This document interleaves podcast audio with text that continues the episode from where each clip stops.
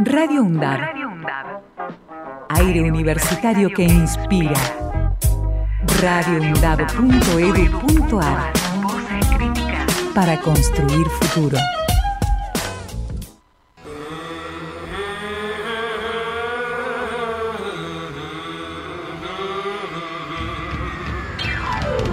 De boca en boca, los miércoles desde las 15 por Radio UNDAP. Con la conducción de Néstor Mancini, Víctor Savitoski, Marcos Bralo y el aporte de María Teresa Andrueto, nuestra reconocida escritora. De boca en boca.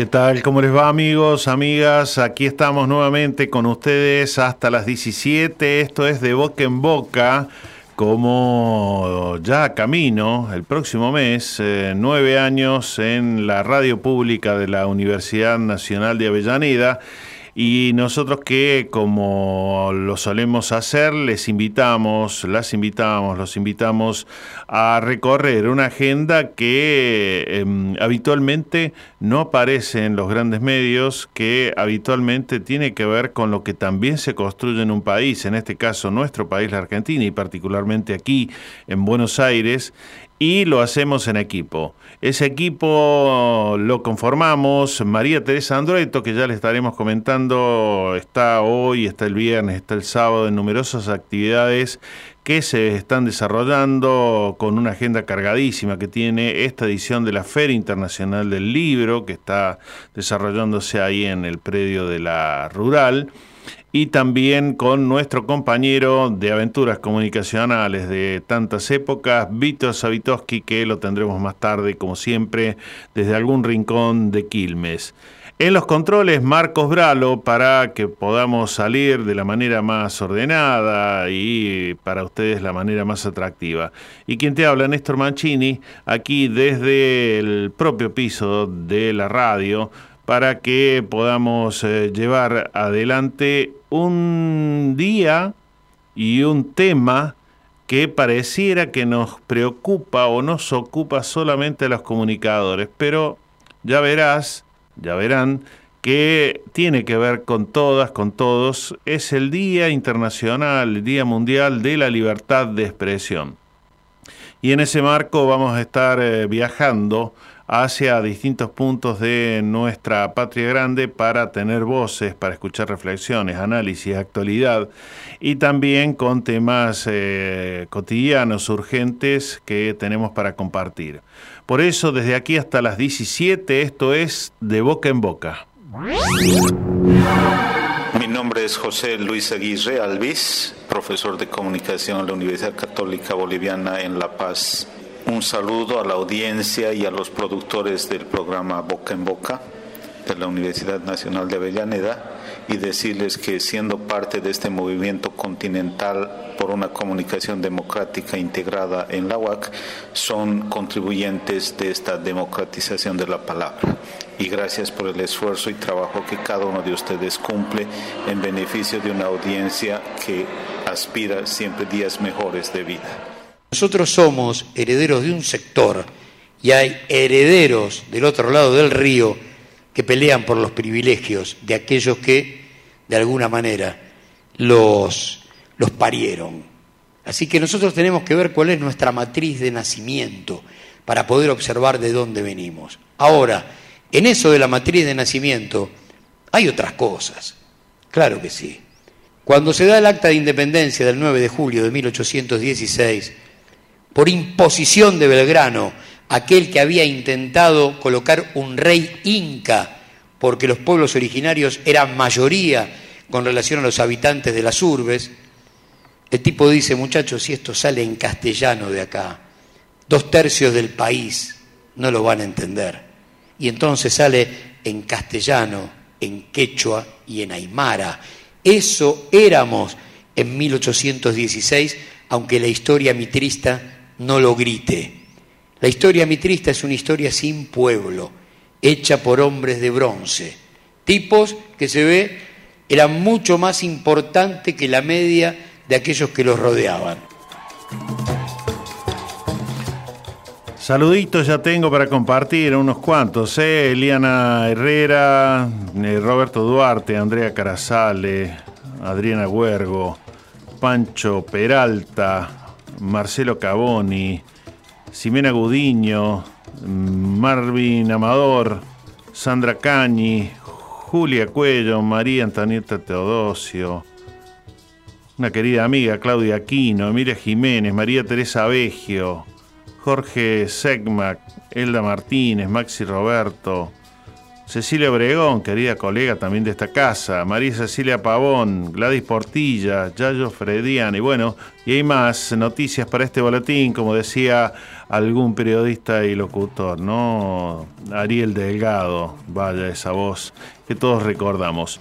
Y nosotros que, como siempre, empezamos compartiendo alguna información que tiene que ver con nuestra universidad pública. Recién escuchaban a Gustavo Campana hablando de cómo a veces la lengua se puede transformar en un vehículo o en un obstáculo y si en aquel momento la tenía clara él de que la constitución, la carta de independencia había que darla a conocer a todo mundo, ¿eh? de todas las regiones, de las más pobres, las más alejadas, las más centrales, las más ricas, bueno, las universidades públicas también la tienen clara en algunas cosas, por eso en la Universidad Nacional de Avellaneda está abierta la inscripción al curso de extensión Introducción a la Lengua y Cultura Guaraní. Eh, esto es una iniciativa que por resolución del Consejo Superior está a cargo de eh, un par de profes, Rebeca Camacho y Germán David y eh, lo dan como parte de lo que es el Ateneo de la Lengua y Cultura Guaraní, la regional de Jujuy. En la página web tenés la información de este curso que va a iniciar el 2 de junio y que se mm, extiende hasta el mes de septiembre, eh, todos los días viernes de 14 a 17. Así que ahí podés descargar el programa, podés llenar la ficha de inscripción, así que eh, ahí aprender, ¿por qué no? Una de las pocas lenguas que se mantienen no solamente con vida, sino que son idioma oficial en el Paraguay, el guaraní. Así que bienvenido entonces a este curso que brinda a partir de junio la Universidad Nacional de Avellaneda. Por otra parte, también contarte que hay, mm, eh, bueno, unas novedades que vienen desde el Ministerio de Cultura de la Nación y que se trata de eh, becas, talleres y diplomaturas que se van a estar desarrollando eh, y eh, son parte de un programa, el programa Formar Cultura, por eso es que hay, por ejemplo, una diplomatura en análisis y diseño de sistemas lúdicos y narrativos para videojuegos. por otra parte, becas para especialización en comunicación y derechos humanos, también Tenés los talleres de territorio de saberes que se articulan con el Instituto Municipal de Culturas de la Municipalidad del Almirante Brown. Bueno, unos cuantos como para que también los aproveches. Estos forman parte entonces de un programa del Ministerio de Cultura de la Nación que se van a desarrollar a través también de lo que difunde nuestra Universidad Nacional de Avellaneda.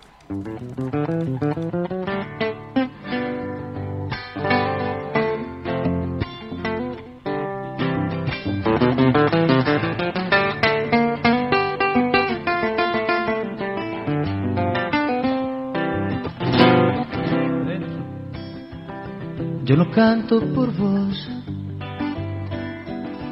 te canta la samba y dice al cantar, no te puedo olvidar, no te puedo olvidar. Y dice al cantar, no te puedo olvidar, no te puedo olvidar. Yo no canto por vos, te canta la samba y cantando así canta para mí, canta para mí. Y cantando así canta para mí, canta para mí. Zambita canta, no la esperes más.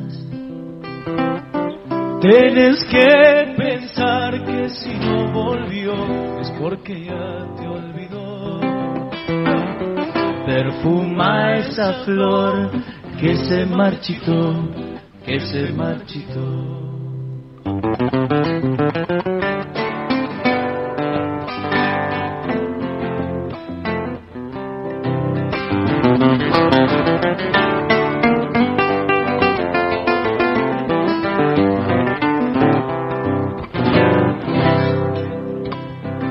Yo tuve un amor, lo dejé esperando. Y cuando volví, no lo conocí, no lo conocí. Y cuando volví, no lo conocí, no lo conocí. Dijo que estuviera amando. Me miró y se fue sin decir por qué, sin decir por qué.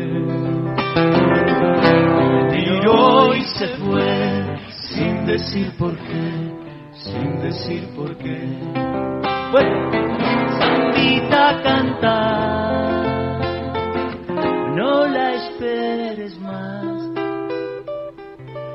Tienes que pensar que si no volvió es porque ya te olvidó.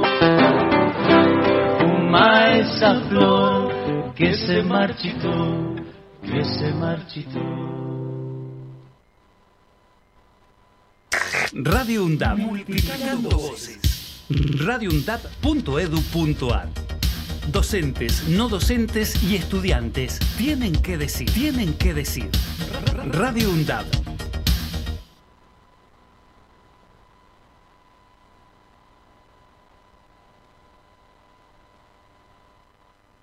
Radio UNDAP. Docentes, no docentes y estudiantes tienen que decir, tienen que decir. radioundap.edu.ar Voces universitarias. Escuchalas. Década. Empezamos a hablar antes que la UNDAB, pero nos pusimos nombre y apellido el 7 de mayo de 2012. Década. Sonar en unidad, compartir la palabra, mediar colectivamente. La década de Radio Lab es de cada una de nosotras. La década de Radio UNDAP es de cada uno de nosotros. La década de Radio UNDAP es de cada uno de nosotros. La década de Radio UNDAB es de cada uno de nosotros. Yo olvido dictaduras. Tú olvidas la represión. Él olvida desapariciones en democracia. Nosotros tenemos, tenemos memoria. memoria. Buscamos la verdad y exigimos justicia. Es un mensaje de la Red Interuniversitaria de Derechos Humanos. Aruna, Asociación de Radiodifusoras Universitarias Nacionales Argentinas. Somos 63 radios en cada región del país. De este a oeste y de oeste a este. Somos radios universitarias. Somos plurales. De norte a sur y de sur a norte. Somos federales. Recorriendo todas las regiones. Somos Aruna. Todas las provincias. Comunicación Federal. Desde nuestras universidades. Aruna. Aruna. Asociación de Radiodifusoras Universitarias Nacionales Argentinas.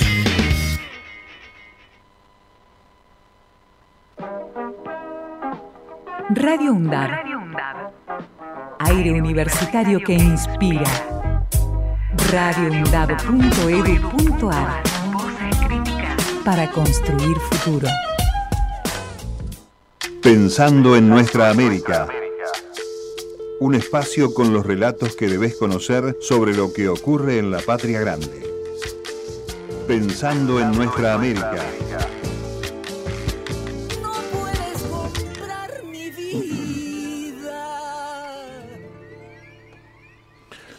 Muy bien amigos, amigas, y de boca en boca se traslada hasta Costa Rica, un viaje a un país eh, bello, hermoso y con gente que labura, labura mucho, labura seriamente y que eh, nos eh, alienta eh, también a poder reflexionar sobre lo que anunciábamos en el inicio de nuestro programa de hoy. Estamos nada más y nada menos en un día internacional que se conmemora y deberíamos decir también se deba o se pueda celebrar la libertad de expresión.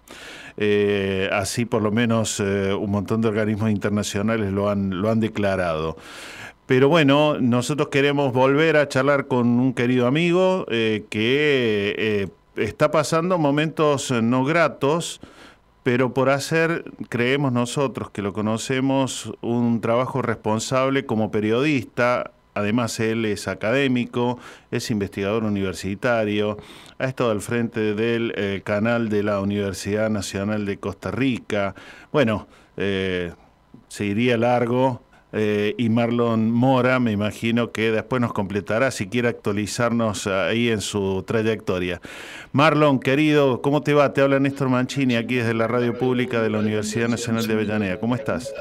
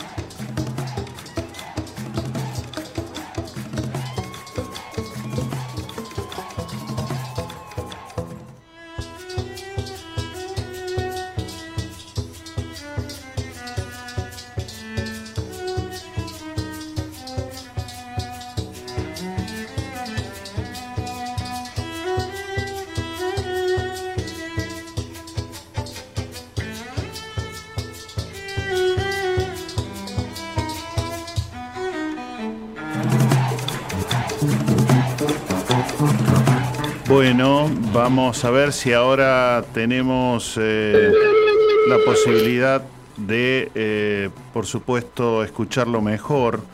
Eh, Marlon Mora, ¿me escuchás bien ahora? A ver si te escuchamos a vos bien. Ahora sí te escucho muy bien, Néstor.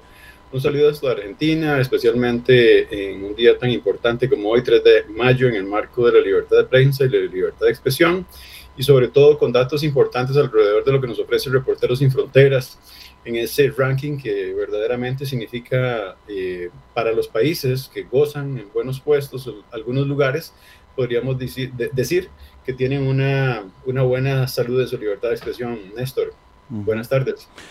Buenas tardes, querido Marlon. Y bueno, recordarle a los oyentes, ya hemos estado hace, no recuerdo bien, pero un par de meses, creo, contigo hablando de tu situación. Brevemente a los oyentes, las oyentes, recordarle que Marlon eh, ha estado por eh, una buena cantidad de tiempo al frente del canal universitario, un canal que se veía mucho, que ha hecho y, creo que sigue haciendo una enorme tarea periodística y que eh, a propósito de ejercer la libertad de expresión, por ejemplo, en ofrecer información sobre lo que fue en tiempos electorales de todas las propuestas que cada partido, cada candidato llevó adelante. Bueno, se generó ahí una denuncia de lo que en su momento hablamos hoy Puebla, eh, la tarea de grandes corporaciones mediáticas y a veces también políticas, como son eh, la manipulación de la información, la creación de lo que son denuncias falsas, serían en este caso, que, recayeron en tu contra y que, bueno, te tienen un proceso que, si bien ha tenido un primer paso, vos creo que lo estás, eh, bueno, solicitando a los organismos internacionales que tomen cartas en el asunto, ¿no? Hice una síntesis más o menos adecuada, si no corregime. Eh, gracias, Néstor. Eh, por supuesto, voy a tratar un poco de hacer un, digamos, un, pequeño resumen de la realidad que me ha tocado vivir. Eh, yo, después de ser presidente del Colegio de Periodistas y Profesionales en Comunicación en Costa Rica, asumí la dirección del canal de la Universidad de Costa Rica. Es un canal que hace televisión de servicio público. Solamente hay dos canales públicos en el país y uno de ellos es universitario. En ese yo era el director.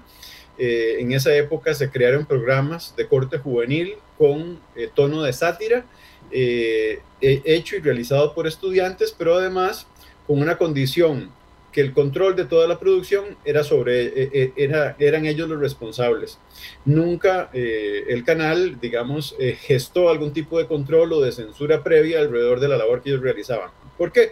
Porque la universidad cuando hace televisión de servicio público ofrece las plataformas y los espacios bajo condiciones. En este caso las condiciones eran esas, que ellos básicamente lo que hacían era transmitir, ¿verdad? En una coproducción con el canal, que la única participación que tenía el canal en este caso era ofrecerles el espacio en, eh, en la grilla de programación. Eh, este programa que además era muy, muy muy querido por las juventudes. Imagínate que en cuestión de, por, ejemplo, por ejemplo, Néstor, en cuestión de una semana tenían más de 15 mil seguidores, llegaron a, a, ver, a sumar más de, 10 mil, de, de 100 millones de, eh, de seguidores, eh, eh, perdón, de, de 100 mil seguidores en cuestión de más o menos un mes. Esto te habla muy bien, Néstor, de la potencia que tenían en las juventudes y de la realidad que hacían de manera orgánica. A ver, sin ni siquiera tener que pagar, esta gente la, la, la, gente la buscaba.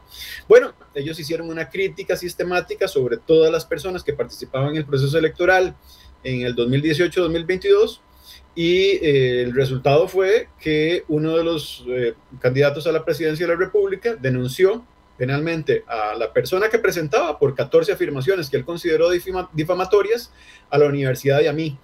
Nosotros fuimos a juicio, ganamos en primera instancia, él apeló, regresamos a juicio en enero, pero en otras condiciones. Él ya había negociado con la muchacha para que la muchacha no estuviera en juicio y a la universidad la había sacado del pastel. Entonces quedé yo solo además con una, digamos, con algo grave que, que, digamos que fue una vivencia particular que todavía tengo, que es un embargo sobre todas mis cuentas, sobre mis propiedades y sobre mis, sobre, mis bienes. ¿Esto, qué, ¿Esto qué quiere decir, Néstor? Que además eh, es un bozal a la prensa porque es un, digamos, una llamada intimidatoria para que las personas que quieran hacer periodismo sepan que les puede pasar lo mismo que me pasó a mí. Esto antes de digamos, de ser juzgado. Eh, eh, eso lo permite el sistema penal, el Código Penal tiene esa disposición. Eh, en primera instancia fui condenado por una, por una, diría yo, muy mala práctica judicial porque quienes en este caso eran el tribunal nunca fueron a clases del sistema interamericano. Me condenan argumentando inclusive, a ver, recursos que la misma, que el mismo sistema interamericano utiliza más bien para liberarme. Eh, me juzgan bajo dos leyes, una de 1940 y otra de 1958. Una ley de imprenta, otra la ley de radio, dos, dos eh, reglamentos o dos, a ver, legislaciones totalmente antiguas que además ya son superadas porque los derechos humanos son progresivos. Esto claro. parece que, a ver, que no fueron a clases el día que tenía que ir a clases sobre el sistema interamericano. Eh, los tres abogados eh, en este caso jueces que, analizaron este caso no fueron a clases.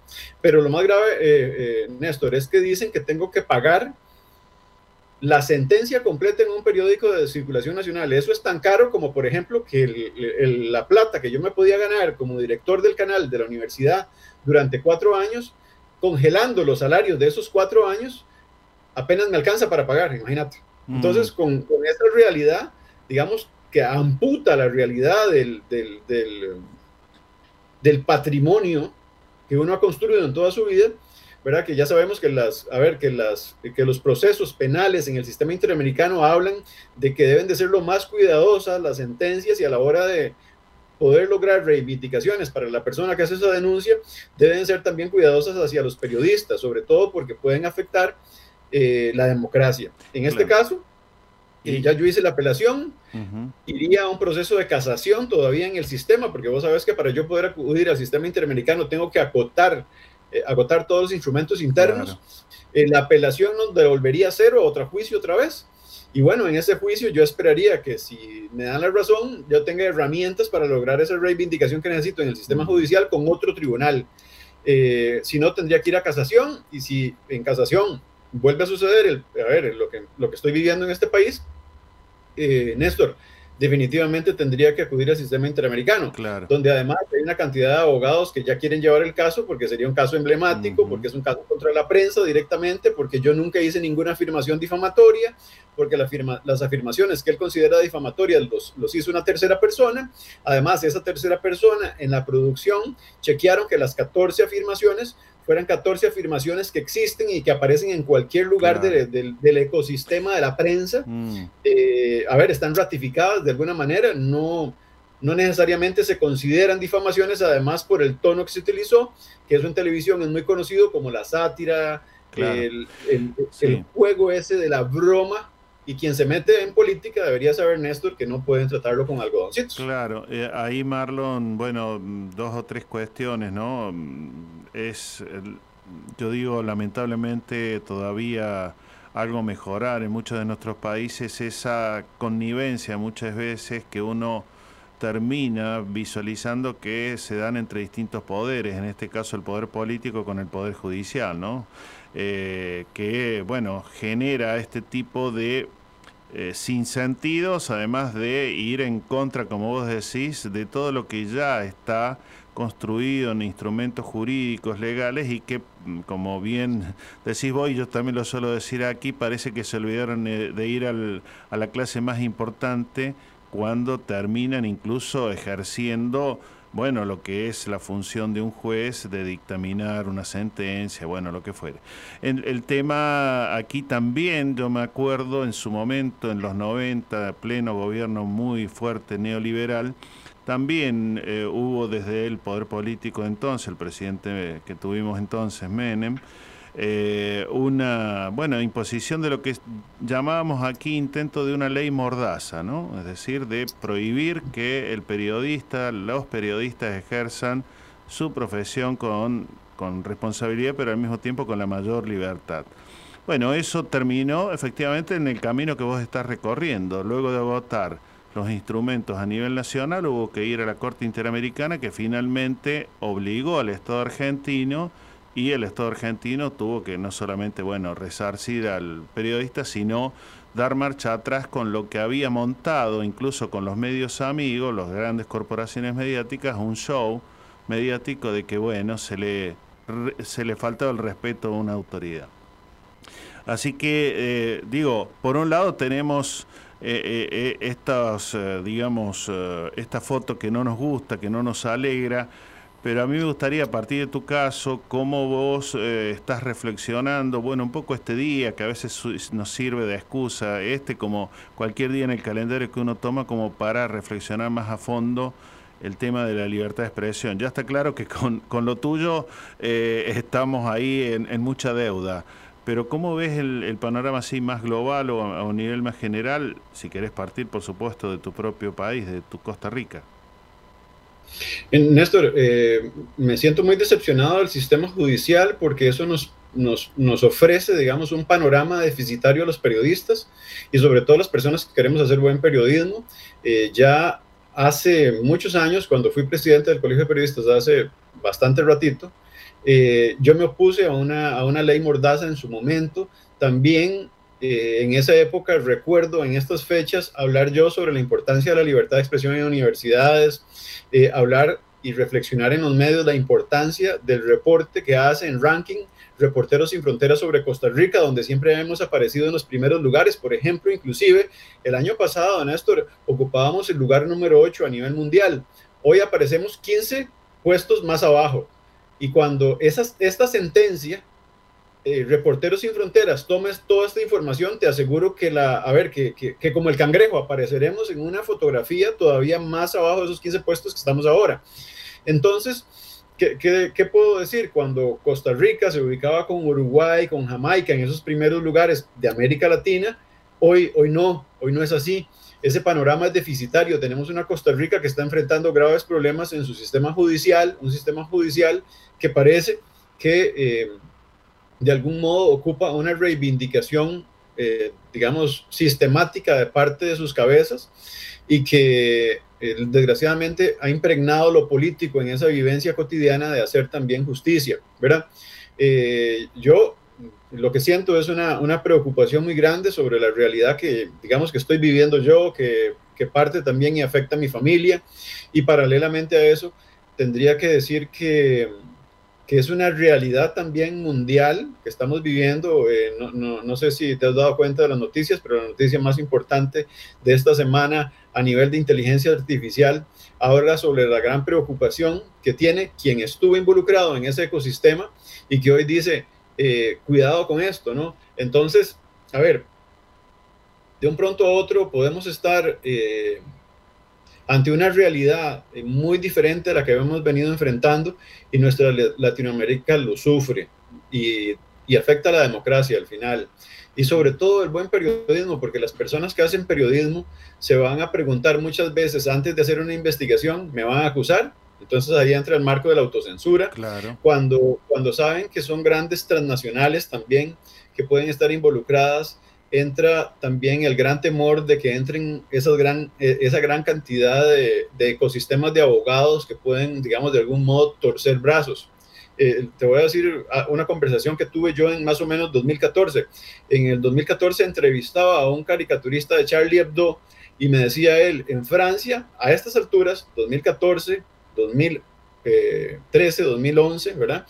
Tenemos una preocupación muy grande en este último lustro, me decía él. Y en ese lustro la preocupación que se tenía en Francia, según este caricaturista de Charlie Hebdo, era que ellos ya no podían hacer de algún modo esa sátira al respecto de grandes empresas transnacionales, por ejemplo, grandes marcas que tienen que ver con productos que pueden afectar la salud de las personas y, y, sí. y incidir en la salud pública, obviamente. Uh -huh. Me decía que les daba mucho temor de abordar esos temas porque llegaban las firmas de los grandes abogados a hacer presiones sobre denuncias que podían hacerse. Entonces ahí se aplicaba la autocensura. Pues bueno, en, en mi caso creo que eh, esto ya está sucediendo en nuestro país y que todavía no estamos hablando de grandes empresas, como es, como es este caso, sino es un, un ex candidato presidencial. Claro. Pero eh. también, también puede ser que esté buscando la vía para que otras personas que aspiren hacia la presidencia de la República tengan la licencia de pisotear y de poder ofrecerle a los periodistas la imposibilidad de realizar su labor cotidiana como siempre lo han hecho.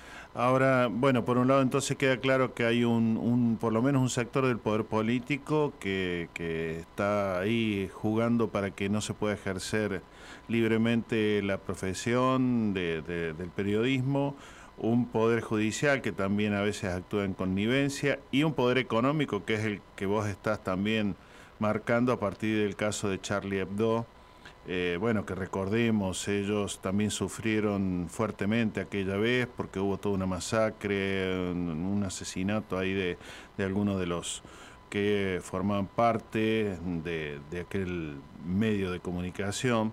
Eh, y, y, desde el lado de, del periodismo ya en general, más allá de tu caso, digo, ¿cómo ves? Porque aquí nosotros estamos revisando también bastante...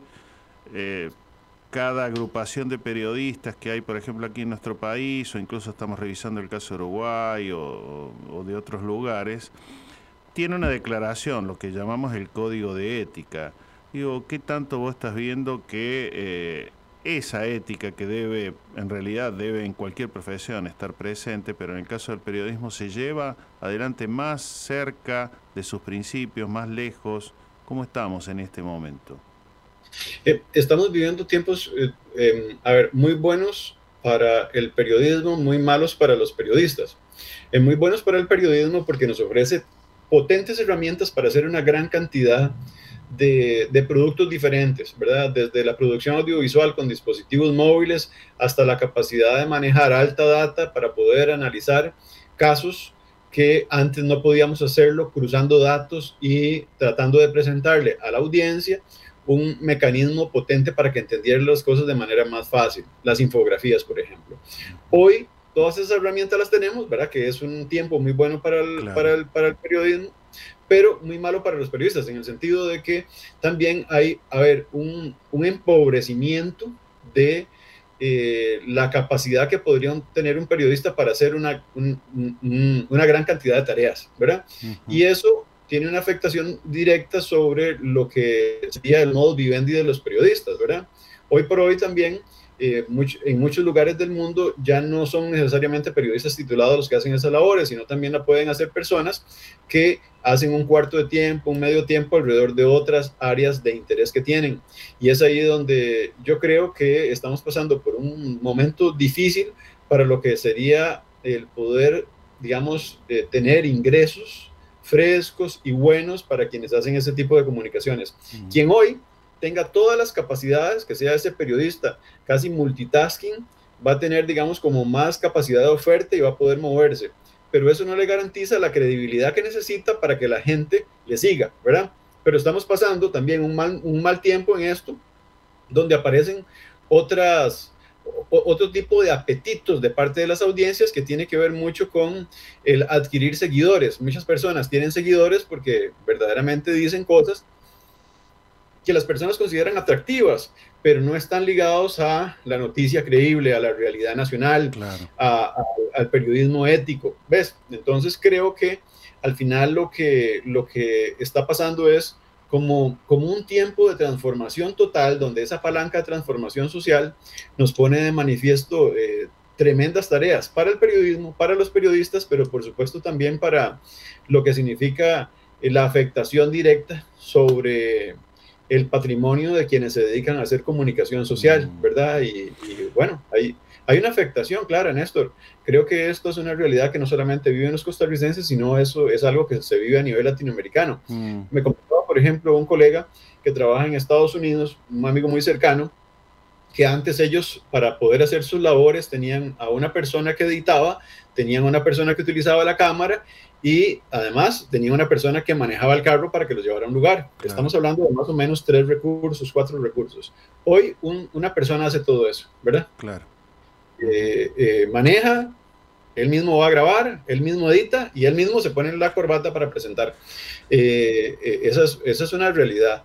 Para que, esa persona llegue a ser una persona que la gente le crea lo que dice, tiene que ser un periodista que llaman senior, ¿verdad? esas formas o esas categorías simbólicas que, establecen muchas veces, muchas veces esos sistemas neoliberales deficitarios, que lo único que hace es, yo diría, eh, a ver, eh, hacer más, más, pobre a quien hace comunicación social y eso... Sí. Eso la, la, precarización, ¿no? O sea, con, con, con, un, como vos decís, todo acotado a una sola persona, incluso en nuestro caso ya se ve hace largo rato en, el, en la corporación mediática que tiene 400 medios en sus manos, que uno, por supuesto, después es replicado en una cantidad de eh, esos medios que tiene un solo grupo propietario, entonces con poca inversión, mucha, entre comillas, mucho eh, aire, eh, digamos, cubierto que, como bien decís vos, no significa que eso sea una información de calidad, que sea, digamos, la agenda que estén esperando efectivamente los las oyentes. Bueno, estamos ahí en un, en un intríngulis, ¿no? De todas maneras, a veces solemos pensar acá que hay un movimiento que por supuesto no tiene las mismas condiciones de, pelea, que son probablemente nuestros propios medios públicos universitarios, pero también todo aquel sector de los medios comunitarios, los medios regionales, los medios cooperativos, que todavía los hay en buen número, algunos incluso cumpliendo ya 25 años o más de vida, es decir, desde la vuelta a las democracias, y que bueno, con mucho, mucho problema, pero a la vez con esta ventaja con esta especie, yo digo, de fetiche que tenemos del avance tecnológico que te permite precisamente tener muchos implementos en una sola mano, en dos manos, poder hacer a veces similares coberturas de la que envían a hacer aquellos grandes medios, ¿no? En ese sentido, no sé si vos lo ves como una posibilidad de pelear con cierta paridad eh, desde tener un buen celular, unos buenos micrófonos, etcétera, alguna cámara también, y casi poder hacer la misma tarea que un gran medio hoy no la está haciendo porque quiere maximizar sus ganancias con el menor recurso posible. Mira, eh, considero que eh, esa es la ruta. Eh, de hecho, quien en este momento es director de la, de la radio de televisión española es un colega muy apreciado que el año antepasado hizo un texto muy potente alrededor de los dispositivos móviles. Y me recuerdo cómo él decía que con los dispositivos móviles podemos hacer noticieros. Yo siempre he sido una persona que eh, soy muy cuidadosa con el tema del sonido, porque yo digo, si usted ofrece una imagen con un sonido deficitario, la gente no lo compra. Eh, entonces, eh, eh, él nos daba una explicación de cuáles son los artefactos adecuados, cuál es la forma, ¿verdad? Creo que sí, que, que, que a ver, que uno de los métodos para utilizar estos nuevos mecanismos que, que afectan inclusive, y, y aunque y aunque sienta cierta oposición hacia eso, esa es la ruta, ¿verdad? Porque hay cierta precariedad, ¿verdad? Le va a tocar hacer muchas cosas al periodista, pero bueno, ese es el periodista del, nuevo siglo, ¿verdad? Eh, tenemos que tratar con esa precariedad, tratar de avanzar hacia una dignificación lo más eh, adecuada posible que nos permita no solamente realizar una labor profesional, sino también hacer una labor mucho más autocompositiva. Y con esto que quiero decir, la tarea está específicamente en los medios de servicio público, sobre todo los universitarios que reciben, aunque sea un poquito de recursos para poder hacer cosas. Eh, yo lo viví en el canal de la Universidad de Costa Rica, donde logramos no solamente tener la, la, tecnología de punta por encima de medios muy grandes, pero que también necesitábamos entonces una formación, una capacitación, una especialización de parte de las personas que trabajan en diferentes entidades para eh, lograr un producto cada vez mejor. Y bueno, al menos esa fue mi preocupación mientras yo traté ahí de, de levantar mucho esa bandera del buen periodismo, ¿verdad? Y yo doy fe porque cuando me tocó estar ahí unos días, eh, realmente ver y sentirse uno que estaba ahí acompañado por profesionales que estaban en todos los detalles, así que eso sí que lo celebro. Eh, no quiero dejar de agradecerte antes de que, que vayamos, que me has enviado y quiero que comentes un poco. Eh, lo que será, calculo hoy, es el lanzamiento, según, si no te entendí mal, Marlon, de eh, un ciclo o será un programa ya que va a estar en la pantalla del canal de la Universidad de Costa Rica, La Prensa a Juicio. Eh, mira, creo, creo que es algo muy importante. en el canal se tardaron mucho en, digamos, en darme un respaldo pero de inmediato el Colegio de Periodistas se pronunció alrededor de lo que significaba el embargo de todos mis bienes. Ahí de inmediato se plegó el programa de libertad de expresión de la Universidad de Costa Rica, se pegó el profesorado de, la Escuela de Comunicación, no la universidad, sino el profesorado, ante la indignación de ver todo lo que me estaba sucediendo. Eh, en las últimas semanas se sumó nada más y nada menos que la asesoría legal de la Universidad para la Paz. Yo soy ex estudiante graduado de la Universidad para la Paz, yo tengo formación en Derechos Humanos y Educación para la Paz, y de ahí ellos hacen un comunicado contundente alrededor de la sentencia que la consideran totalmente fuera de los estándares internacionales. Con esa, con, esa, a ver, con ese gran acuerpamiento junto con una gran cantidad de voces, abogados muy reconocidos, ex magistrados, eh, el canal se pronuncia y después de que el canal se pronuncia nos encontramos con que eh, decidieron hacer para eh, este mes en honor a eh, la libertad de expresión y prensa, hoy 3 de mayo, inicia un ciclo de tres diferentes series. Hoy arrancamos con un análisis de la sentencia más vivencial, más práctica, más cercana desde, desde lo que me ha sucedido a mí. Luego va a estar un ex magistrado muy reconocido con una abogada muy reconocida alrededor de la libertad de expresión. Luego van a tener a diferentes especialistas también analizando en las últimas semanas del mes de, de, mayo. También, eh, digamos, y personalidades importantes, la presidenta del Colegio de Periodistas, periodistas y abogados, ¿verdad? Haciendo todo este desmenuzamiento de una sentencia que, que es, a ver, que, que, mm. es terrorismo básicamente a la libertad de expresión. Y bueno, yo, yo celebro que, que se pueda un poco ver ese espacio, ¿no? Eh, Así que si, si acaso quisieran eh, algún oyente prenderse, eh, lo puede sintonizar entrando en la página de la Universidad de Costa Rica, cálculo, ¿no? Y ahí buscar, buscar el, nexo al, al canal.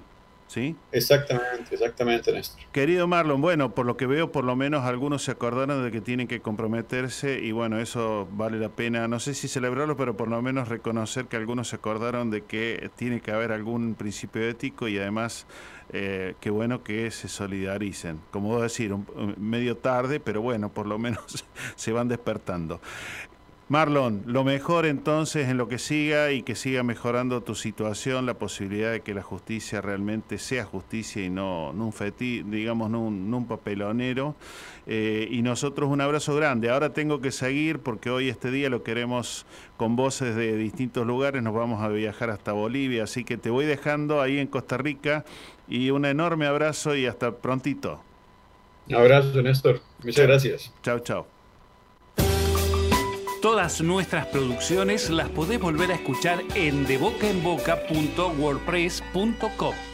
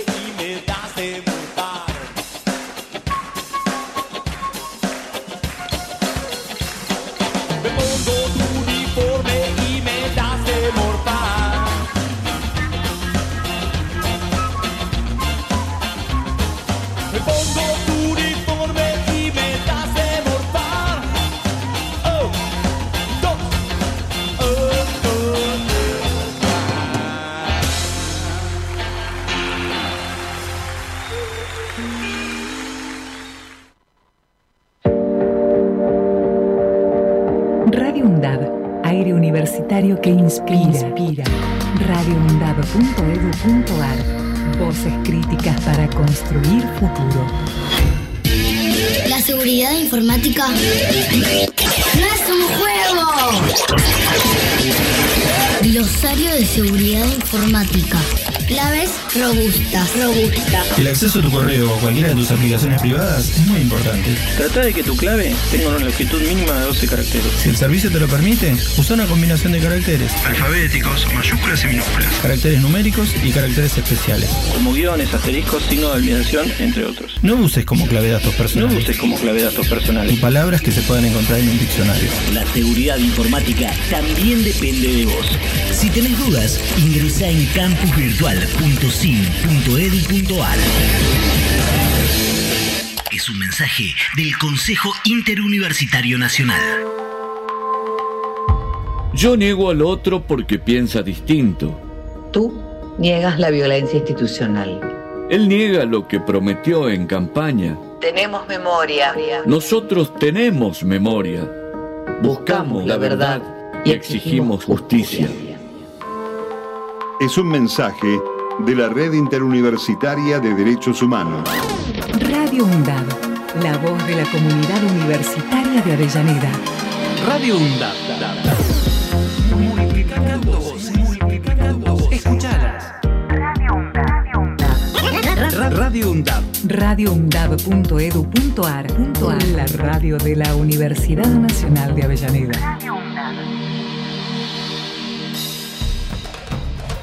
La palabra de todas y todos tiene un lugar en la radio pública de la UNDAP. Seguí escuchando De Boca en Boca.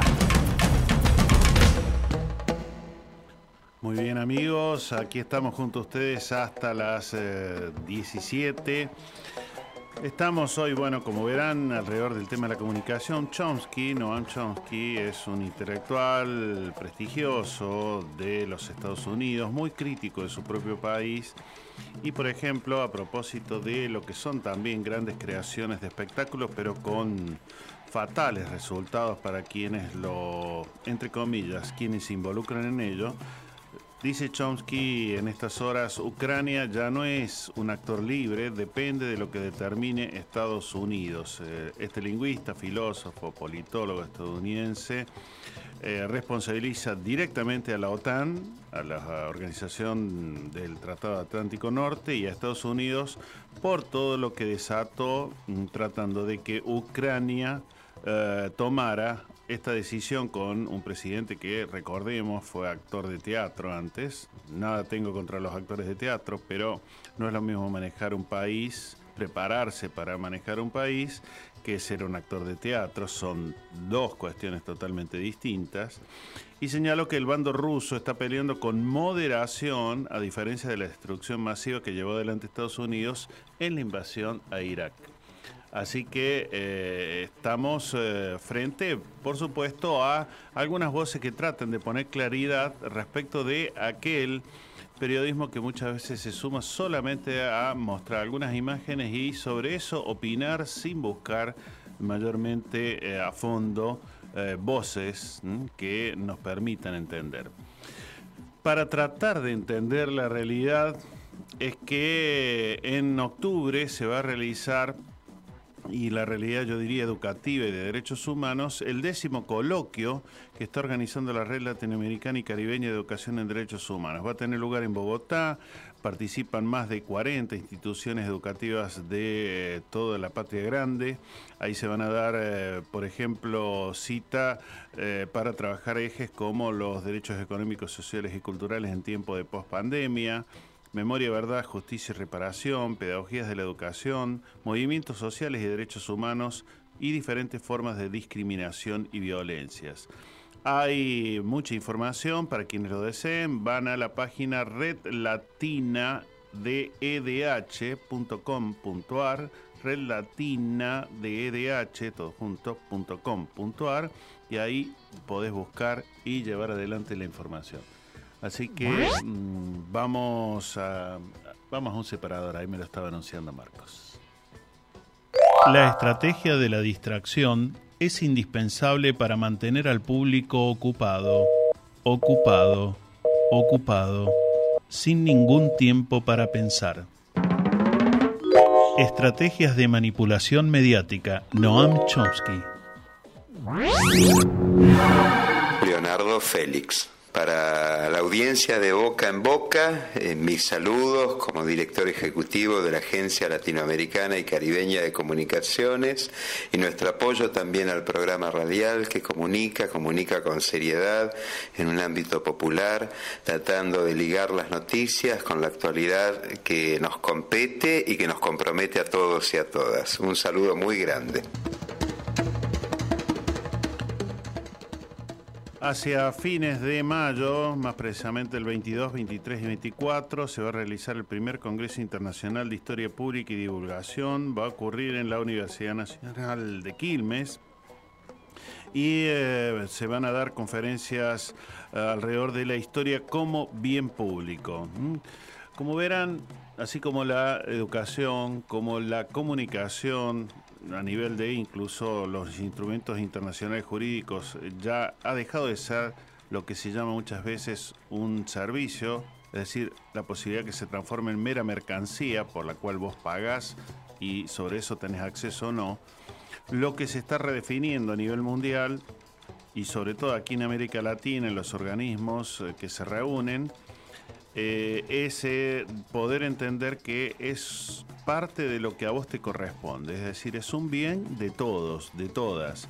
Y en ese marco tratar de construir y tratar, por supuesto, de defender esa posición y no aquella otra que normalmente es la que, bueno, da lugar a que pequeños grupos se queden con mayor poder y muchas veces también con parte de la torta económica. Bueno, va a haber un rico, digamos, eh, grupo de invitados, así que eh, hay información en la página de la Universidad Nacional de Quilmes, primer Congreso Internacional de Historia Pública y Divulgación.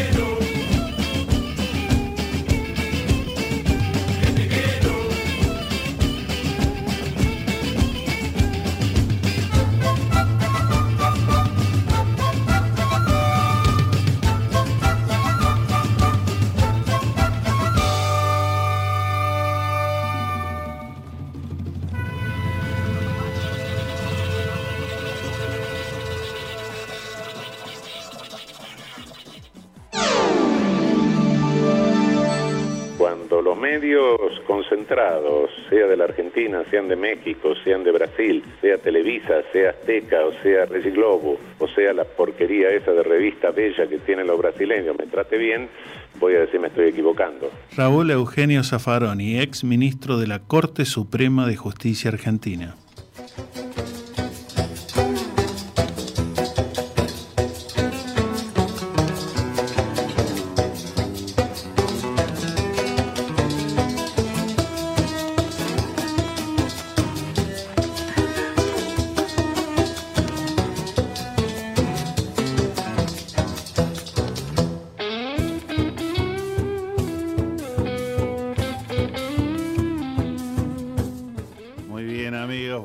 Lo hemos eh, logrado, creo.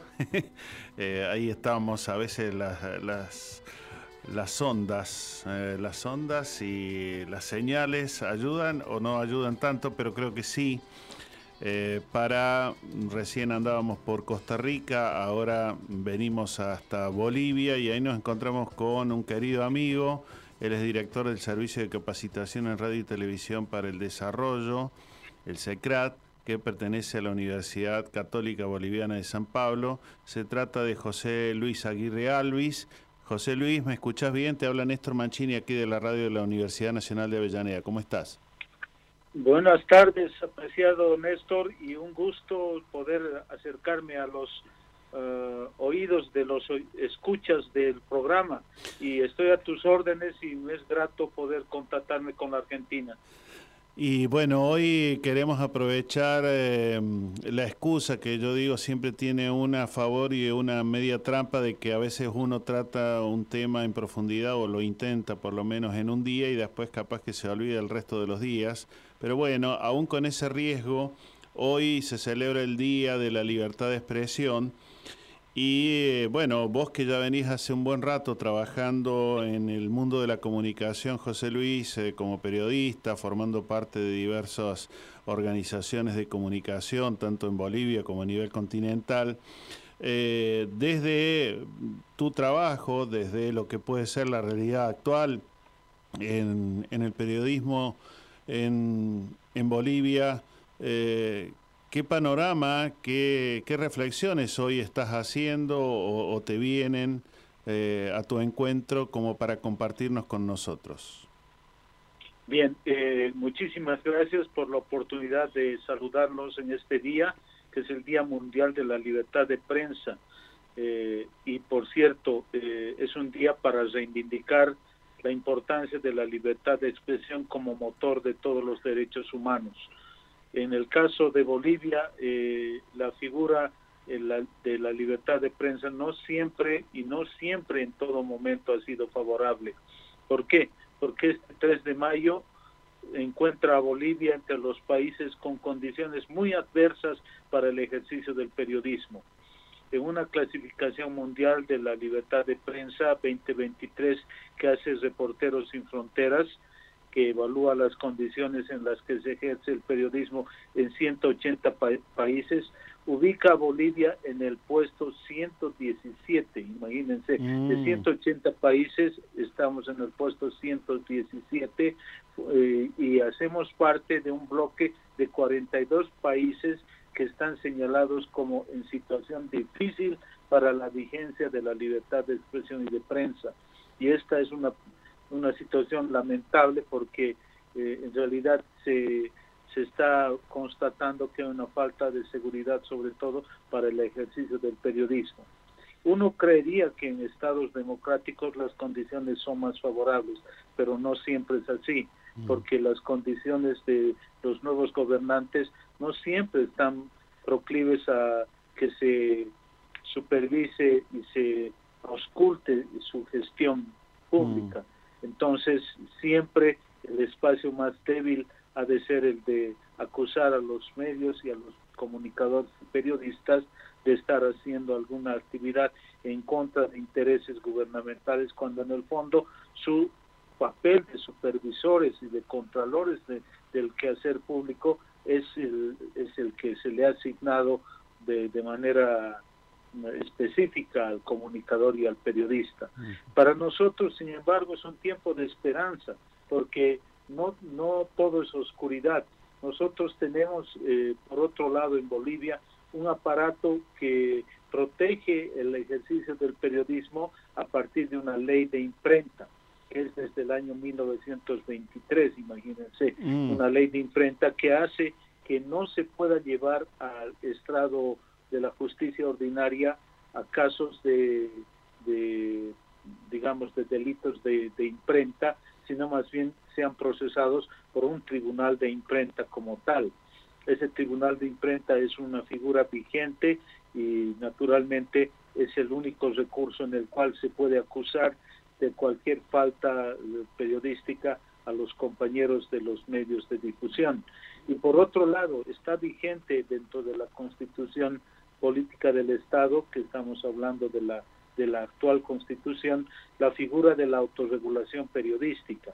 La autorregulación periodística quiere decir que justamente los trabajadores de los medios no pueden ser llevados a estrados judiciales por su trabajo, sino más bien deben ser eh, atendidos en cualquier reclamo por sus órganos de autorregulación. Y para eso está vigente el Tribunal Nacional de Ética Periodística, del cual soy presidente desde el año 2021 y que este año vamos a permanecer en gestiones, pero que ayuda a equilibrar también el comportamiento del, de la acción periodística e informativa, porque recibimos casos de denuncias sobre situaciones en las que también nuestros compañeros y colegas cometen algún error y nosotros lo hacemos saber, lo hacemos público esto. Claro, eh, ahí quisiera detenerme un minuto, José Luis.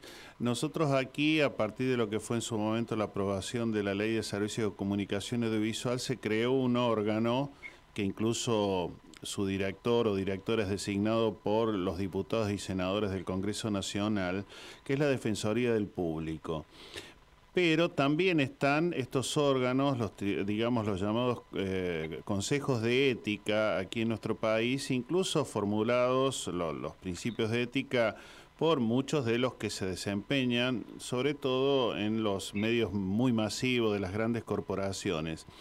El problema que estamos teniendo, y ahí me gustaría que vos me digas cómo, cómo eso desde tu cargo tan tan vital ahí en los tribunales de ética, cómo lo están llevando adelante, porque aquí están los principios y uno casi te diría acuerda con todos esos principios éticos, pero los mismos que los han redactado son los mismos que los vulneran desde los grandes medios, a veces en connivencia con el poder político de turno, otras veces con el poder judicial o el poder económico. ¿Cómo se da o no se da eso ahí en, en Bolivia? En el caso boliviano hay un Consejo Nacional de Ética que está integrado por una cantidad de organismos del sector del periodismo y la comunicación. Eh, por ejemplo, está la Asociación de, Radiodifusoras de Bolivia, ASBORA, está eh, la parte académica con ABOIC, Asociación Boliviana de Investigadores de Comunicación, está también la Asociación de Periodistas de La Paz, la Asociación Nacional de Periodistas, la Federación de Trabajadores de la Prensa. Este, este conjunto de instituciones en un determinado momento empezaron a plantear la importancia de la autorregulación como el único mecanismo que esté vigilando el comportamiento mediático. Y asimismo trabajaron estas instituciones un código nacional de ética periodística, que es un código único. No quiere decir que las asociaciones y otro tipo de organizaciones no tengan sus propios códigos, pero hay un código nacional de ética periodística y su cumplimiento lo vigila el Tribunal Nacional de Ética.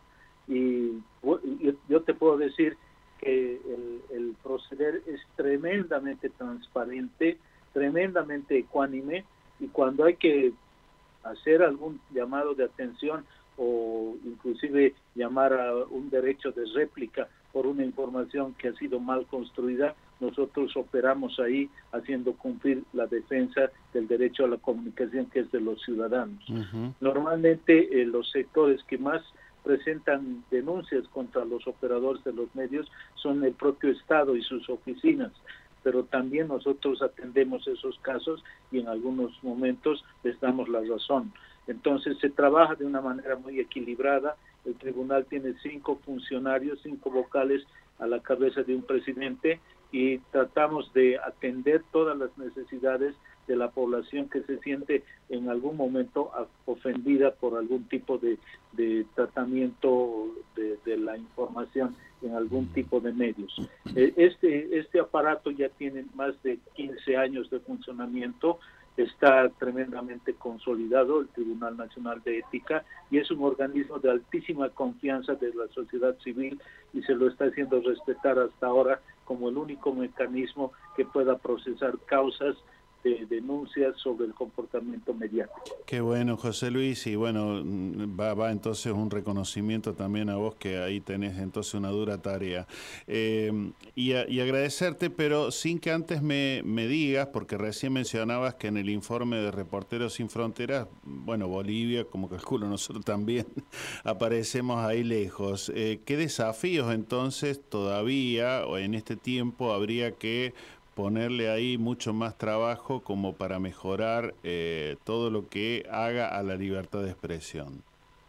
Bien, la, la situación más eh, preocupante para nosotros es la seguridad para los y las periodistas. ¿Eso qué quiere decir? Que tengan la confianza de estar cumpliendo sus funciones con toda solvencia y protegidos de cualquier tipo de abuso y esto no siempre se, se consigue, o sea, no hay ambientes de mucha protección, hay a veces movilizaciones sociales donde se, eh, por razones políticas, se, se vilipendia o se inclusive se abusa físicamente de los periodistas y eso está ocurriendo lamentablemente de manera reiterada. Mm. Entonces, la, la falta de seguridad para el ejercicio periodístico es una de las máximas preocupaciones, no solo de este día, sino del cotidiano de las organizaciones que los representan. Mm.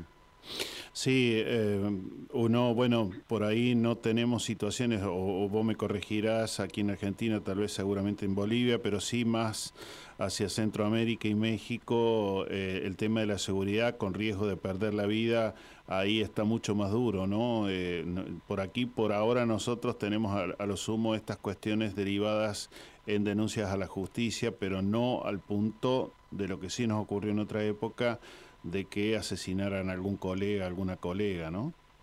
no, eh, auspiciosamente no se ha dado esa figura uh -huh. y creemos que estamos, sin embargo, en un, en un hilo muy peligroso que claro. Ojalá que no nos lleve a ese tipo de uh -huh. situaciones, pero por lo menos hasta ahora el trabajo del periodista y del informador en Bolivia está siendo respetado eh, con algún tipo de, de de excesos en algunas situaciones, sobre todo en cuestiones de orden político, pero tenemos la, la, fe de que se mantenga esta situación que no lleve nunca a una pérdida de vidas uh -huh. o una situación similar. Bueno, José Luis, eh, un gusto como siempre charlar con vos, escucharte y sobre todo en este día especial dedicado a la libertad de expresión. Así que va desde aquí un, un enorme abrazo, bueno, de, de, desde esta universidad a la otra universidad ahí donde vos trabajás ya hace tanto tiempo y donde Luis Ramiro Beltrán Salmón, que no lo mencionamos, es una enorme referencia de Bolivia, pero para toda la patria grande. Así que te mando un fuerte abrazo.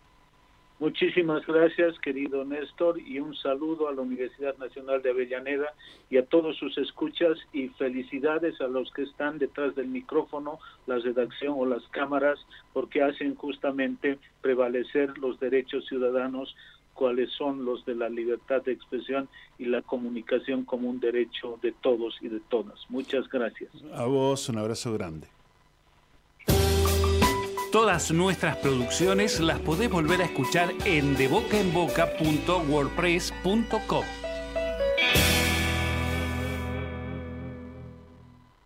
Buenos Aires.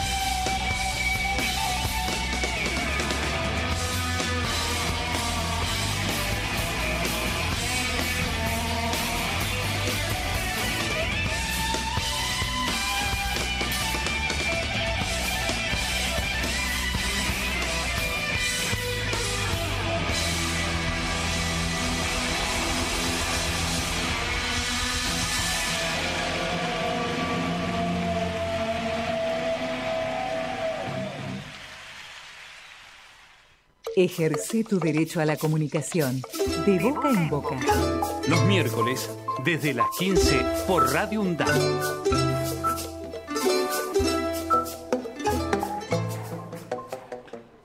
Bien, estamos con ustedes hasta las 17. En un ratito les voy a compartir, eh, me parece que es una buena nota periodística eh, con el querido Washington Uranga en página 12, un debate sobre los derechos, justicia social y comunicación, un tema que nos interesa mucho, sobre todo en este día. Ya enseguida vamos a ir al próximo mm, contacto, pero quiero comentarles que la cooperativa eh, de trabajo Recuperando Esperanza y la Universidad Nacional de Avellaneda firmaron un convenio específico por el cual la cooperativa va a coordinar acciones de recolección, tratamiento y disposición final de los residuos sólidos urbanos que se generan en las seis sedes que posee la Universidad Nacional de Avellaneda. Bueno, la, de Piñeiro, que es la más grande, la sede de España, eh, además de la sede de Arenales y otras que tiene nuestra universidad. Así que eh, en ese sentido es una buena señal en tiempos donde precisamente también eh, cada vez más necesitamos hablar, abordar, eh, yo diría sin tanta liviandad, el tema del cuidado del medio ambiente. Bueno, y lo que podemos hacer cada uno, desde lo más pequeño, ayuda, aunque no parezca ayuda. El hecho de que, por ejemplo, dejes vos de eliminar los árboles que por ejemplo te molestan porque no querés barrer las hojas, ayuda a que el medio ambiente no se degrade más rápido. Eh, así que en ese sentido mmm, vale la información. Decirte que está la Feria del Libro, te lo habíamos anunciado en el inicio del programa, que hasta mediados de mayo y que eh, está, por supuesto, nuestra universidad pública ahí con un stand en la Feria del Libro que ha estado presentándose nuestro rector, el ingeniero Jorge Calzoni, con su libro Polarois, pero que también hay otras presentaciones y hay mucha actividad muy interesante. Acordate que normalmente los estudiantes, por ejemplo, con bueno el carnet, digamos, la libreta, con un certificado, entras gratuito y eh, gratuitamente, quería decir, y vale la pena porque hay una buena cantidad de charlas, de presentaciones, de eventos que son de marcado interés. Incluso el propio hecho del discurso de inauguración, que cada año se invita a un escritor o escritora distinto, este año estuvo en, a cargo de Martín Coan. Eh, ahí nosotros tenemos, eh, yo simplemente quiero rescatar esto, el discurso duró casi una hora ha abordado cuestiones que por supuesto van marcando el camino de lo que tiene que ver con la industria eh, del libro, pero que también tiene que ver con los escritores y también tiene que ver con los lectores. Y él eh, marca también tal vez uno, un desafío que tenemos en este tiempo donde tenemos mucha posibilidad de acceso a tanta lectura, a tanta información, pero paradójicamente nos ocurre cuestiones como las que aquí remarca Martín Coan. En lo que pienso es en la tendencia de época, acaso una proyección hasta el paroxismo del pispeo o la diagonal lectora o la repetición meramente de oídas por las cuales las palabras se invocan, se comentan o se defenestran no ya fuera de contexto, sino ahora fuera del texto, sin leer, ni tener idea del texto que compusieron o componen. ¿Quién sabe si no habrá de pasar eso mismo con esto que estoy diciendo? Si es que no está pasando ya. El no lector encubierto, el que se pronuncia categóricamente sobre algo que en verdad no leyó, existe de larga data, existe desde que la lectura existe. Lo que parece haberse modificado es que ya no precisa encubrirse. La lectura, elogiadísima en abstracto, se desestima en lo concreto. No es la literatura un ámbito relativamente acotado la que, según creo, se perjudica en mayor medida, sino más bien la discusión política que hoy transcurre casi enteramente sobre la base de desconocer o distorsionar, o desconocer para poder distorsionar, lo que en verdad el otro dijo o triturarlo hasta la frase suelta y quedarse meramente con eso. Señoras y señores, la conferencia inaugural de esta Feria Internacional del Libro de Buenos Aires 2023 a cargo del escritor y lector Martín Coan.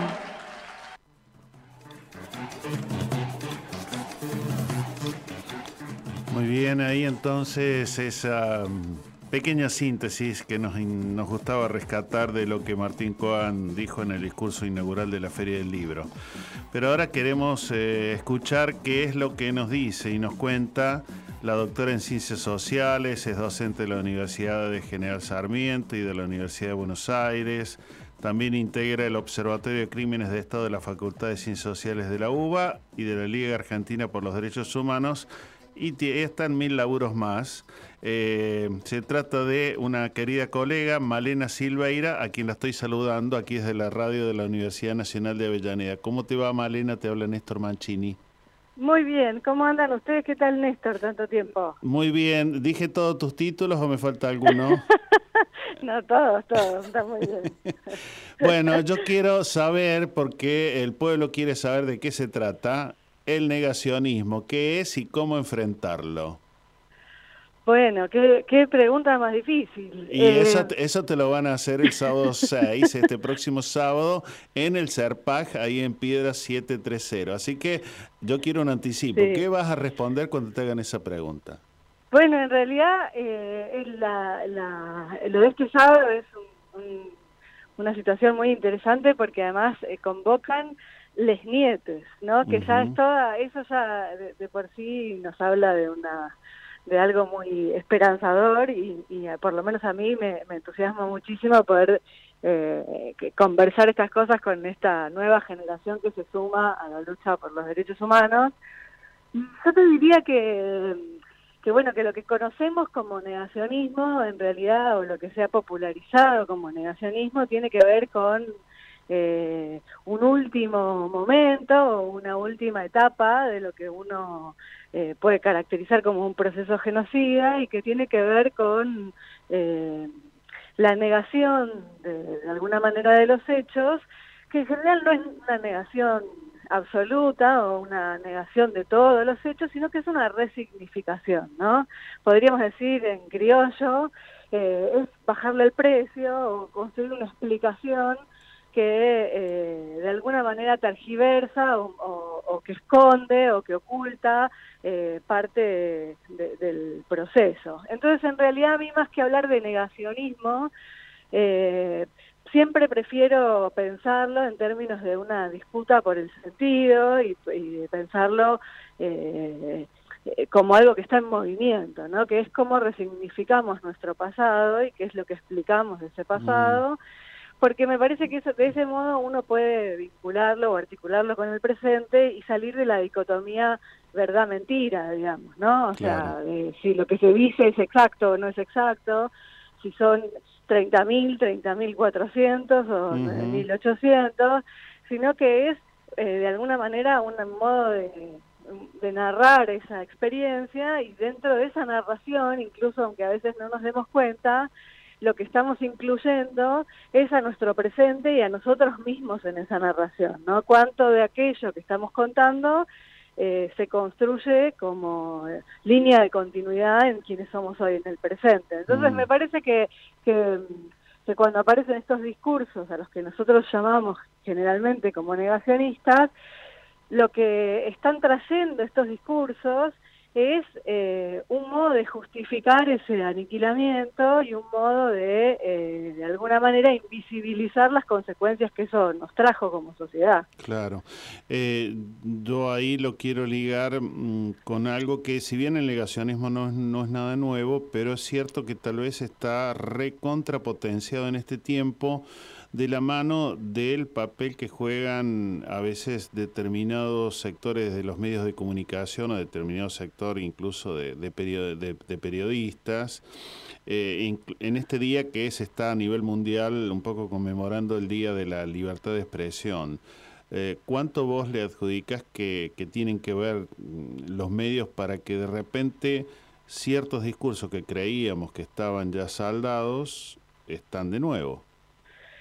Yo creo que, eh, bueno, en algún sentido, por supuesto que tienen que ver, ¿no? Pero también eh, eh, me parece que hay que ser cuidadosos en asignarle a los medios de comunicación más poder del que efectivamente tienen, ¿no? Hay, hay determinados discursos que solo calan en, en la población y construyen cierto grado de consenso, de hegemonía o de, o de pregnancia en la medida en que tienen eh, algún elemento de verdad, ¿no? Yo siempre pongo como ejemplo, porque me parece que fue como muy característico cuando desaparece Santiago Maldonado, eh, Bullrich eh, sale a decir que era la RAM, que era una organización Sí. guerrillera mapuche en el, eh, en el sur, y eso no tiene ninguna pregnancia. ¿Por qué? Porque era un delirio.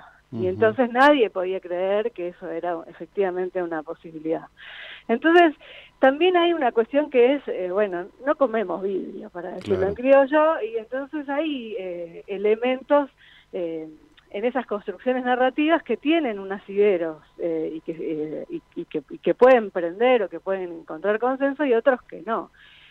Y eso también tiene que ver con cómo nosotros construimos nuestros propios relatos y cómo entonces uno puede dar la disputa argumental, porque yo creo que también eso es algo interesante para, para pensar que cómo hemos nosotros desde el campo popular construido la explicación sobre lo que pasó eh, en el- durante la dictadura y entonces también cuáles son nuestros flancos débiles donde se montan estos discursos, ¿no? Y entonces uno lo que identifica en estos nuevos discursos es que así como uno podía ver en los 80, ¿no? Eh, que había una discusión donde uno decía, bueno, había violentos de un lado y del otro, eh, y eh, había una equiparación en relación a la violencia, al ejercicio de la violencia de- de- de los militares o del Estado con el ejercicio de la violencia de las organizaciones populares armadas, hoy vos tenés que esa equiparación se hace en términos de víctimas, ¿no? Y entonces el discurso es, bueno, un muerto vale un muerto, una vida vale una vida, ¿y por qué una vida vale más que la otra? Y entonces hay hay ahí un, eh, un problema que se construye en cuanto al relato que nosotros eh, construimos sobre eso que pasó, ¿no? Y en, en ese en ese orden, si yo discuto una vida vale una vida y es verdad, no, no, hay, no hay nada que discutir ahí. Ahora, cuando yo trato de entender cómo se produce la muerte de uno y de otro y entiendo que son procesos totalmente distintos, que son incomparables y que una cosa es un proceso genocida y otra cosa es una organización insurgente, bueno, ahí estamos hablando de dos cosas del agua y el aceite, no sé, de Sí. manzanas y peras y entonces no hay comparación. Claro, incluso yo mm, te lo consultaba porque por estos días también, o estas últimas semanas, hemos tenido, además, de- vos referías a Santiago Maldonado, pero yo traigo, por ejemplo, también lo que en Mendoza, esta cuestión que vos decís, traído de los pelos, de repente aprobar una resolución en la legislatura provincial que diga que los mapuches no son argentinos, o el general que en estos últimos días salió a, eh, bueno, apoyar a sus colegas que le están haciendo, eh, poniendo el pecho, ¿no? sí. etcétera, etcétera, a quienes ya han sido condenados, Sí. bueno, por los juicios de lesa humanidad, ¿no? En ese sentido, En digo, ese hay, sentido, hay como sí. estrategias que intentan, vos decís, fallidas, pero que al mismo tiempo las reintentan, ¿no? Las reintentan y yo creo que en algún punto, y esa es una gran discusión incluso dentro del movimiento popular en este momento, es qué hacemos con eso, ¿no? Mm. Eh, y es si vamos a... eh, si, si se prioriza eh, en todo caso el, eh, la libertad de expresión o si se va a priorizar la afectación a las víctimas y entonces se puede pensar algún tipo de, de- de pena o de prohibición de determinadas cuestiones. Yo creo, eh, corriéndonos de esa discusión, que a veces es una discusión que está muy entrampada, que en principio esos discursos y esos modos de pensar expresan una posición política que existe y existió siempre. Claro. Y que uno de los problemas que nosotros tuvimos durante muchos años y todos estos años en los que parecía haber un acuerdo, un consenso eh, en relación a lo que había pasado en la dictadura, en relación a los juicios y qué sé yo, uno de los problemas principales es que esos discursos existían y no los vimos. No es que eso salen desde las napas y que entonces, no sé, en 2015 o en el 2010, unos años antes, brotan de un día para otro. Es que esos discursos estaban y, y nosotros los tapamos con un discurso oficial, un discurso muy fuerte, que no nos permitió verlos, no nos permitió ver dónde estaban, cómo crecían, dónde, a, a partir de qué elementos se iban constituyendo, por qué iban ganando terreno.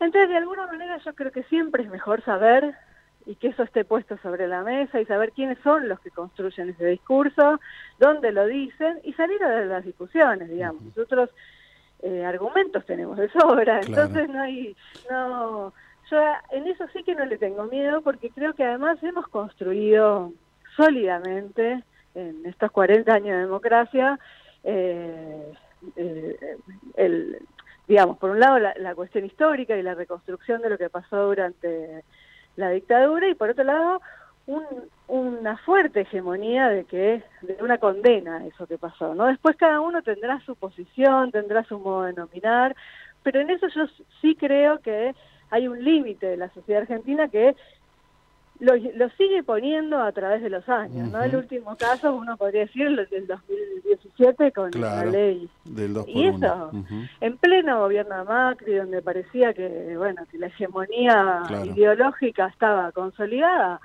medio millón de personas les dijimos en la calle, no, eh, con los militares no, digamos, No, o sea, no, nos costó claro. mucho juzgarlos a, estos adentro. Entonces, en ese sentido me parece que es sólido, que no es que hay un... Me, me- me asusta más, te digo la verdad, me asusta más que quede eh, escondido y que no lo veamos y que no podamos dar el debate, eh, que, que estas cosas salgan a la luz. Claro. Porque lo primero que pasa cuando salen a la luz es que eh, empieza a haber repudios de todos lados, digamos. Esa es la realidad. Tal cual.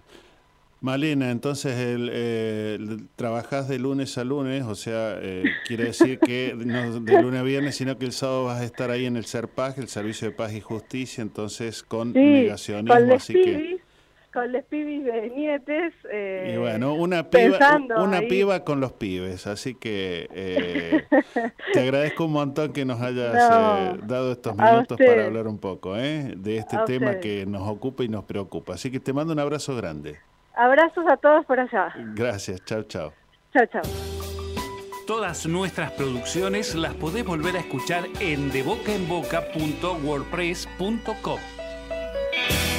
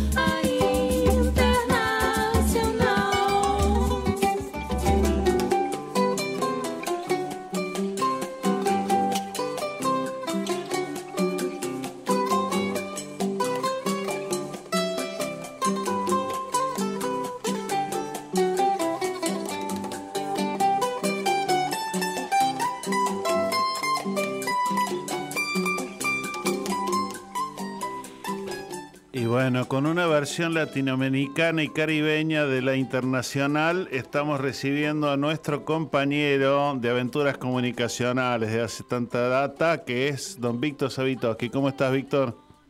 ¿Cómo te va, Néstor? ¿Cómo le va a la audiencia? No sé por qué razón, que no lo vea, lo imagino, la sonrisa de Marcos Bralo. No sé vos qué me puedes decir al Sí, respecto. hoy ha venido muy irónico, te digo, desde que llegó. O sea, yo no, no quiero darle mucha entidad a este tipo de actitudes que tiene el operador con nosotros en días así, porque, bueno, un- es un pequeño traspié. Nosotros vamos a seguir en la senda del buen juego de la máquina, así que no le prestemos atención. Yo lo voy a invitar a tomar champagne porque a veces River, muchas veces River nos brinda espectáculos que la única bebida que merece es champagne. Claro, por supuesto, coincido plenamente con usted. Escúcheme, y usted también va a tomar champán este viernes 5 de mayo. Sí, voy a tomar champagne. Ajá. El pasado que que tomar champagne o nada, porque vamos a presentar, no a presentar, miento, vamos a firmar los libros en la Feria del Libro en el predio rural de Palermo, a las 18 horas hasta las 19.30, en lo que es el Salón Azul. Es un saloncito pequeño, pero tiene ganas de darse una vuelta por la Feria del Libro el viernes 5 y nos encontramos. El abrazo será el pago recíproco, eso seguro. Eso para presentar Archipiélago de Chiloé, Andares y Sentires. ¿eh? Exacto. Y en el stand 156 exactamente es el de Servicom. Así Exacto. que ahí eh, mm, todo, el, el- todo el público que anda por la Feria del Libro eh, se puede acercar y bueno, charlar con vos, por supuesto, que seguramente le vas a contar una de las de las tantas historias que no solamente has escrito, sino que eh, siempre contás por aquí. Eh, bueno, lo que ya te apasionó ese archipiélago, porque ya has ido varias veces, así que creo que es una fuente riquísima de tantas historias que te has traído de ahí.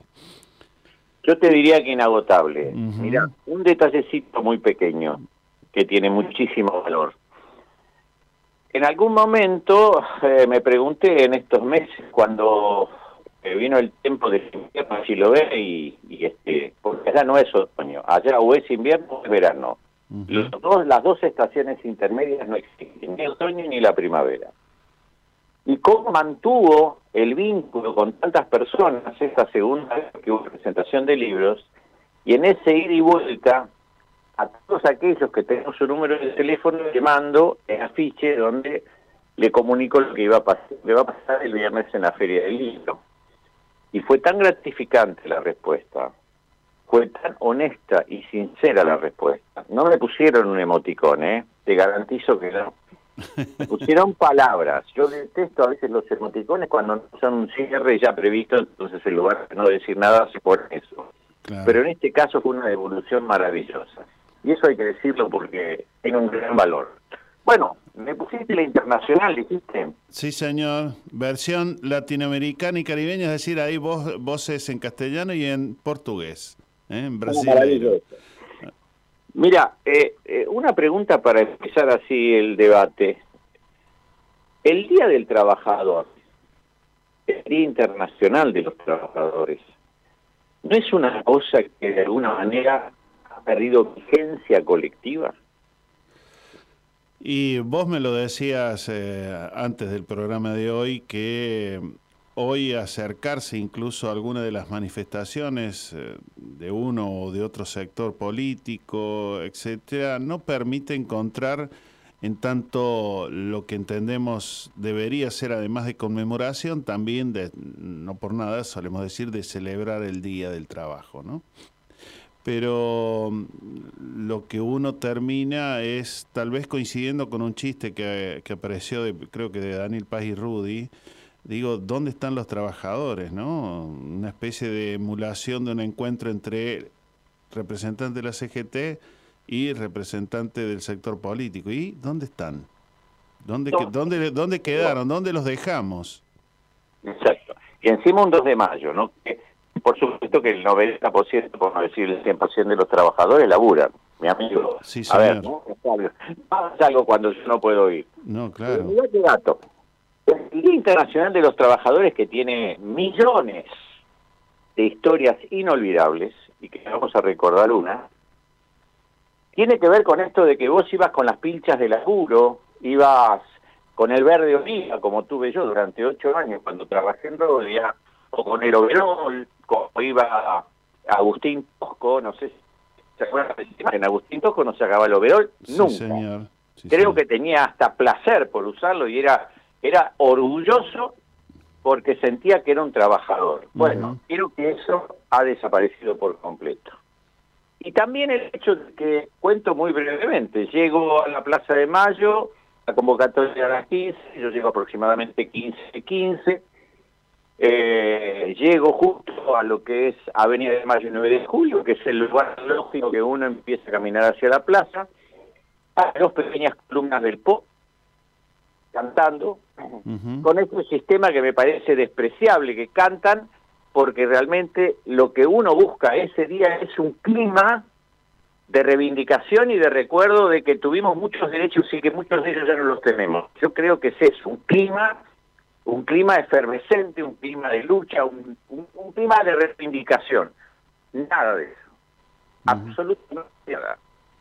Empiezo a caminar hacia lo que sería la Casa de Gobierno, la Plaza de Mayo, hago cuatro cuadras y no veo una sola persona y un- ni una sola bandera roja. No te olvides que esto es el frente de izquierda, todo habitado por, por distintos sectores de la izquierda que confusieron electoralmente, y acá me voy a detener, para de pronto que tengamos tres diputados nacionales. Digo tengamos, porque de alguna manera yo me identifico con esas ideas. Aunque yo estoy mucho más a la izquierda ahora porque ahora soy anarco hasta el alma, te digo. En serio te lo digo, y cada día más. Porque, ¿sabes qué pasa? Yo hago una pregunta y esto quiero que no sea ofensivo. Digo, si vos sos absolutamente antielectoralista, si vos no crees en la democracia burguesa, ¿qué? Y las palabras que vienen después, imagínenla, haces haciendo absolutamente todo el juego a lo que es el sistema hipercapitalista que estamos viviendo. ¿Por qué lo haces? ¿Qué sentido tiene? Si vos le preguntás a los máximos dirigentes, te contestan por la visibilización. Ese es su argumento hoy. Es un argumento muy pobre, porque en realidad voy a recordar algo de la historia que jamás me voy a perdonar por ser militante en ese momento de esa izquierda, ya no es la mía. Cuando se produce el acto eleccionario del primer tramo del gobierno de Fernando de la Rúa, en un país en plena ebullición con fábricas tomadas como Bruckman, como Zanoni, como tantas otras, todo el esfuerzo militante de la izquierda se volcó a las elecciones en lugar de apoyar a esos sectores trabajadores que estaban tratando de recuperar su fuente de trabajo. Esos, yo que en ese momento era ellos, no creen que eso es la burguesía más absoluta que cree en un sistema que solamente beneficia a unos pocos. Por eso es así. Lo digo con mucho dolor, pero también lo más sinceramente que puedo. ¿Por qué? ¿Para qué? ¿Para quién? Es cierto que uno ahora conoce a Breckman. 157 diputados, mi amigo. Los de la izquierda son tres. Ahora hay alguna esperanza que Jujuy nos brinde ser segundo tercero donde está el Morales. Y digo, la lucha está en otro lado, mi amigo. La lucha está junto al pueblo que está pasando las elecciones. Eso es mi... Sí, hay, que recuperar esa memoria de, del overall y, y de- del compromiso efectivo, porque por ahora pareciera que está quedando reducido a lo declamativo nada más, ¿no? Ponete a pensar, esto, a Se, pensar. te, se entrecorta un chiquitín, Víctor, no te muevas. sí, bueno, sí, sí. no, no me muevo. Tienes razón, me, me moví. Eh, ¿Sabés qué estoy pensando con, con mucha franqueza? Cuando uno camina por la calle, por ejemplo, viaja en tren o viaja en colectivo o va a un negocio de los locales, cuenta con las personas que te dicen esto no lo puedo comprar más, esto no lo puedo comprar más, que ya no llego a fin de mes. Y eso no solamente le corresponde al sector que está muy limitado en los ingresos, sino le empieza a pasar a los sectores ya bajos, medios bajos, y te diría que toca así de costado los medios. Porque honestamente no llegás. Y no, no hay caso, ¿eh? Antes comprabas lo que podías, ahora no lo podés comprar. Sí, señor. Es una gran diferen- diferencia, ¿eh? no lo podés comprar. El dolor se produce, Néstor, porque uno va sintiendo cada día que la situación social se hace más apremiante. ¿Y sabes qué cosa? Yo quiero luchar por candidaturas, yo quiero luchar por ideas. A mí me importa, perdóname, son tres carajos quiénes van a ser los candidatos. Ideas que van a llevar adelante, eso quiero saber. Y si me logro identificar con alguna de ellas. Tal cual. La, la diferencia de la década del 70 y la década del 80 y la década posterior, el menmato incluido, eh, tal vez uno luchaba por los ideales. En situaciones tan críticas como esta tampoco era mucho mejor. Claro. Pero ideales, ahora los hay. Y está complicado, está complicado. Víctor, se, se sigue entrecortando mucho. ¿O te me fuiste o seguís? ¿Estás ahí? No, no, firme con vos. Ah, no, eh, pues, creía que se había cortado. Eh, sí, yo creo que esto da para que, por, bueno, siempre estamos retomando estos temas, pero no queríamos dejar pasar así tan, tan de largo el primero de mayo que, bueno, justo nos cayó como, como feriado y, y- y- y ya, ya había pasado un par de días. Pero bueno, recuperemos entonces. Este viernes vas a estar desde las 6 de la tarde ahí en el pabellón azul, en el stand de Servicop, eh, firmando tus ejemplares. Y eh, bueno, seguramente aprovechando la Feria del Libro, porque siempre es un, un lugar rico, más allá de que no, no, uno a lo mejor no vea que se compran muchos libros, pero sí hay una cantidad de eventos, de presentaciones, de charlas que también enriquecen y bastante, ¿no? Así que mm, ahí estaremos. Sí. ¿Tenés un minuto más? Sí, señor. Eh, van a ser dos. El primero fue que se avistó sí, No, se entrecorta mucho, Víctor. eh, volví a decirlo. a ver, voy caminando y decime dónde estoy bien. Eh, ahí más o menos, a ver. Ahora Ahora bien, ahora mejor. me quedo clavado acá. Ya me fueron al stand Chile que tiene 200 metros cubiertos, el lugar donde vamos a estar nosotros tiene 14 metros cuadrados, es decir, es bien chiquitito. para poder proyectar, porque tenemos hechos videos, muchas imágenes, y ellos dijeron una cosa que me ofendió. Dijeron, esto es solamente para autores chilenos. Te lo juro, ¿eh? Y yo tengo que ser sincero, me dolió. Eh, sinceramente. Quiero cerrar recordando a Simón Radovisky. Sí, señor.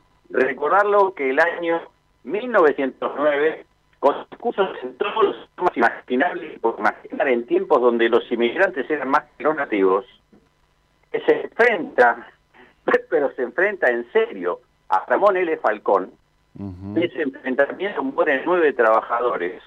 En noviembre de ese mismo año le tiró una bomba al coche donde él viajaba.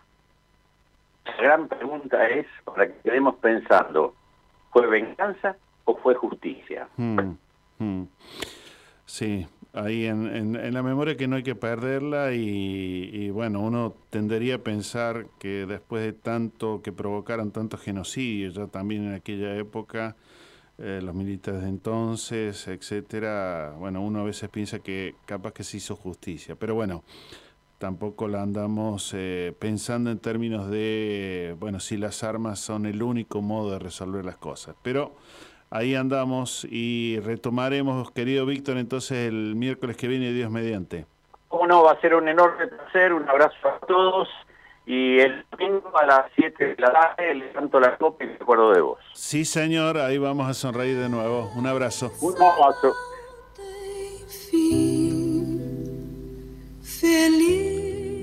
Muy bien, nos vamos yendo hoy llenito el programa. No se olviden que María Teresa Andrueto, además de nuestro escritor Víctor Savitoski, va a estar también eh, este viernes, pero en el Museo del Libro y de la Lengua, que es cerquita, ahí de la rural, en Avenida Las Heras, 2555, junto a otras escritoras y poetas. Va a haber toda una tarde de lectura de poesía, eh, Territorios de la Poesía Argentina, así se llama.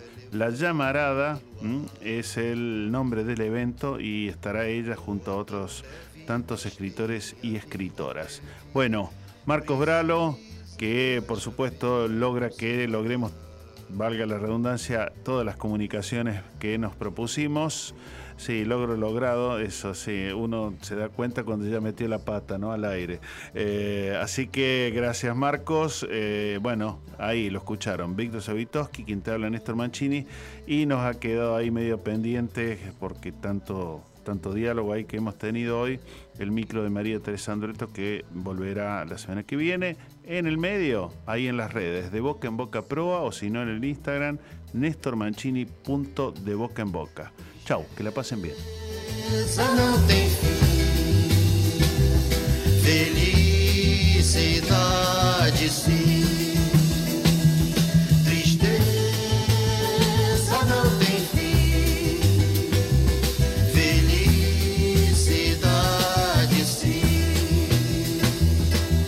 Ah, é como a cota de orvalho numa